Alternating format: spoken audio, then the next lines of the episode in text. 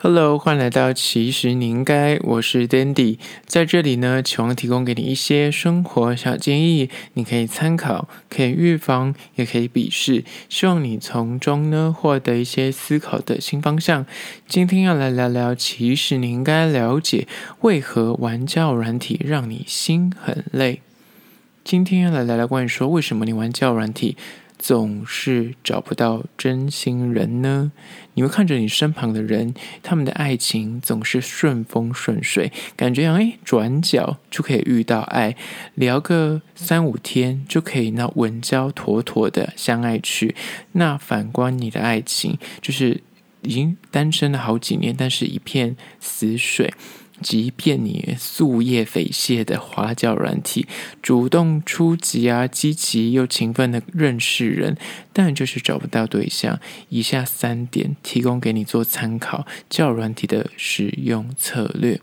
首先，第一点，素食恋爱、约炮盛行，让你找不到真心人吗？江湖上面有一说，最近听到一个说法，就是说。如果你在一个短期间内，反正几年之内，你就很快速的一直换你的性伴侣，超过二十个，就是那以约炮的形式，或者以那种一夜情啊，或者是那种交往很短就赶快换伴侣的话，这样的状况呢，便很可能会让你很难再进入那个一个稳定的关系。这个说法想。当然而，它是个没有根据的都会传说。但是，我觉得这个说法值得参考的一个地方呢，就是在说它背后的一个含义是什么。某个程度上呢，当人们习惯这种性上面很快速可以取得，然后你约炮也可以很快的得到你那个目的的时候。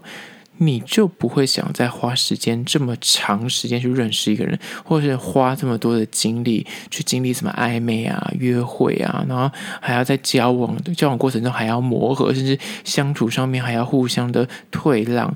那这种长期，如果你选择在交友软体上以约炮的形式解决你的生理需求，或是你就是在一般的生活中不一定使用交友软体，你就是习惯以那种很快速。换性伴侣的方法来满足自己的感情的怪也好，或是性上面需求也好，那久了之后呢，它就会让你习惯这种没有负担、没有责任的速食性爱，的确很容易，就会让你很难再想要再投入相对等的时间成本去慢慢的所谓的包爱，因为谈恋爱真的是蛮花时间跟精力的，所以当你已经。越习惯了约炮这个行为，或者习惯了就是啊，反正我就是有几个固炮，那也不用跟他谈恋爱，也不用照顾他的心情，反正我只要有需求的时候，一通一通电话就可以解决。解决完之后，哎，人生还是继续的过。你如果是长期抱持这种心态，在就是认识对象，或是你就是你的感情，就是以这个姿态，可能好几年，就我刚刚说的，可能超过二十个性伴侣，然后可能长时间都是这样过的时候。我觉得刚刚那个说法是非常有可能成立的。那那个情况，其实我觉得在交友软体上面，不是说全部都是这个状况，而是它是占一部分的人是这个心态的。那反过来说，如果你今天在面临就是现在交软体可能会出现刚刚所说的约炮文化，或者所谓的素食恋爱的。的状态的时候，那你可能在用交友软体就很难会找到对等，就是想要认真谈恋爱的人。那会遇到三种类型，你可能在里面会分成三种样貌去用交友软体。第一个就是说呢，你其实根本压根儿你没有想约炮的想法，你一心只专注于想要找对象。第二种呢，是你秉持的开放的心态，可约。然后你也想要哦，也是可以找伴，就是你没有就是设定的标准，说我一定要找伴，或是我要找约，但是不排除各种可能性的使用者，是第二种。第三种是亦或是，就是你是玩过了，你以前就是大玩特玩，大约特约，然后你看尽千帆过尽，如今呢，你就是浪子回头，就是说，嗯，我玩都玩过，所以我想要找一个人定下来。这三种类型的人，如果在交友软体上想要找真爱的话，很可能就会被现今的约炮文化给慢慢的磨掉你的真心诚意。怎么说呢？因为呢，第一点，当你就是完全没有想约的人，你可能在上面你举凡遇到的百分之 maybe 一半以上，很多就会问说啊，他其实就是约为目的，所以你就会觉得很沮丧，因为你想要真心的认识人的时候，但他们会告诉你说哦，我就是想约，我没有想要谈感情。那第二种状况是可约，但是他也想要。找另一半人，那就会遇到个状况是柿子挑软的吃。你可能会抱持说法，哎，我就是一个我什么都 OK 啊，可是我就觉得，如果找到稳定的对象，我也很愿意就是谈恋爱啊。但是你知道时间成本的问题啊，你同样的时间，你遇到一个要跟你约的，跟你要花一个 maybe 就是半年、一年的时间才能够找到稳定对象，你一定是找。就是约的嘛，所以这种状况也会导致你没有办法找到真心想要长期发展，因为你内心虽然有这个期待，但是你的情况遇到的对象可能都还是约为主。第三种是你玩过很多了，然后你也觉得说要定下来，可是人就是这样子，当你玩过很多，你期待说你想要找一个稳定的时候，你的心是不一定会定得下来的，因为你已经习惯了刚刚所说的，你之前可能有很多的呃。经验，那这些经验会让你累积成一种呃，就是你知道，我知道有这个方法，A 途径会比较快，B 途径要绕很多远路。你就是习惯了选 A，走惯了之后，你再回去走 B，你就觉得绕好多远路。即便你心态上告诉自己说，我想要找个人定下，但是你实际要去做的时候，你还是会很难去做到。你可能最终还是会放弃那个念头，还是、算了，就回归约炮吧，就是这样会比较快。所以这也是第一点，为什么？玩交软体人会很灰心，因为速食恋爱就是可能是那种大家可能交往一阵子，然后不合就赶快换人，一直不停的快速的在呃没合，然后又又分手，没合又分手，或者是约炮文化会让你找不到真心人，这就是第一点。而很多时候，很多人就会遇到这个状况之后，一就是他干脆就选择啊，那我也约好了。因为就是花很多时间，你也找不到一个一两个跟你想要认真认识下去的人，就觉得很沮丧。那干脆你就回归，也是一起约，那这样可能哦就很快速可以找到对象。那第二种人是他还是很坚持，就是他想要找伴的人，就刚刚所说的三种类型的第一种，他可能就选择哦干脆删掉软体，因为觉得很失望，就是为什么怎么找都找不到对的人呢？而到底要怎么解决这个困境呢？如果你真的就是你打定主意的，你还想要找对象，建议就是。至少短期，或是你先自己告诉一自己一段时间，然后半年、一年内，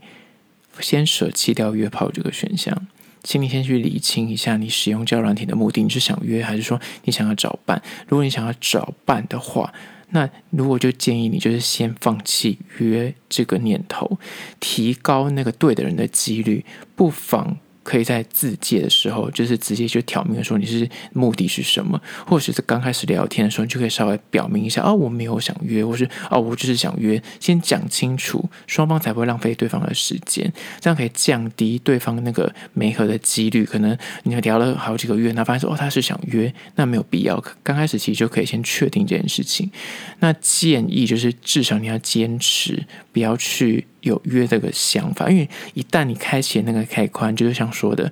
就是人就是一个懒惰，然后会柿子挑软的吃，你最终还是会想要走捷径，所以你就要逼自己，就是不要去选那个选项，你才有可能在这个速食爱情的环境里，跟那个约炮文化盛行的地方，能够找到那个。就对爱有坚持的人，跟那个对的人，想跟你长期发展下去的人，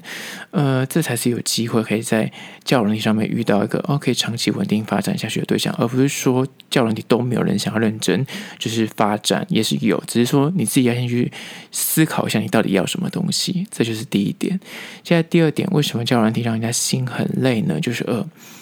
就是你知道它这个照片功能取向的，那也是个聊天互动取向的。app，所以呢，很多时候你的自信心就会因此遭受打击。如果你的长相跟聊天恰好不是你的强项的话，就是除了拿照片配对，你就是长得不是就是那种天才或是女神，但你配对就已经不是很高的时候，偶尔配对成功了，那又加上你刚好也不太会聊天互动，所以对方的讯息就是诶有一搭没一搭，或是刚开始很热络，但是聊聊就诶又淡掉，就很难有那种长期后续有发展。用久了，你也会觉得。就是心很累，然后你的自信心也会慢慢的消失殆尽，就会开始自我质疑说：我到底长得有多丑，或是我到底有多难聊，或是我这个人是不是个性上面有瑕疵？为什么就是刚开始都蛮热络，那忽然就是淡掉？那这个问题的解决之道呢，就是在使用交软体的时候，重点就是请放宽心。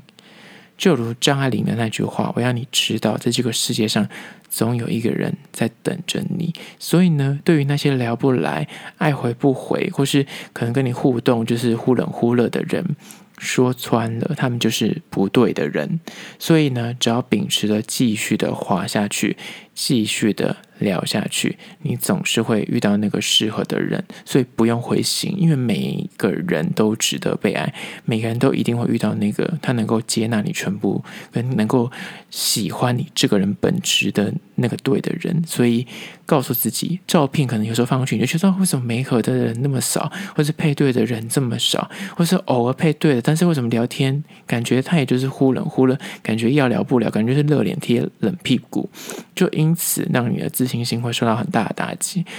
但是你要告诉自己，你一定也遇过那种你的本来跟你不是很熟的朋友，但是诶，久了之后就发现说，原来你们的那个频率是合的，那就变得诶，那个开关被打开之后，就一路的变成了好朋友。有时候感情也是，就是你们那个开关可能还没被打开，需要一些时间，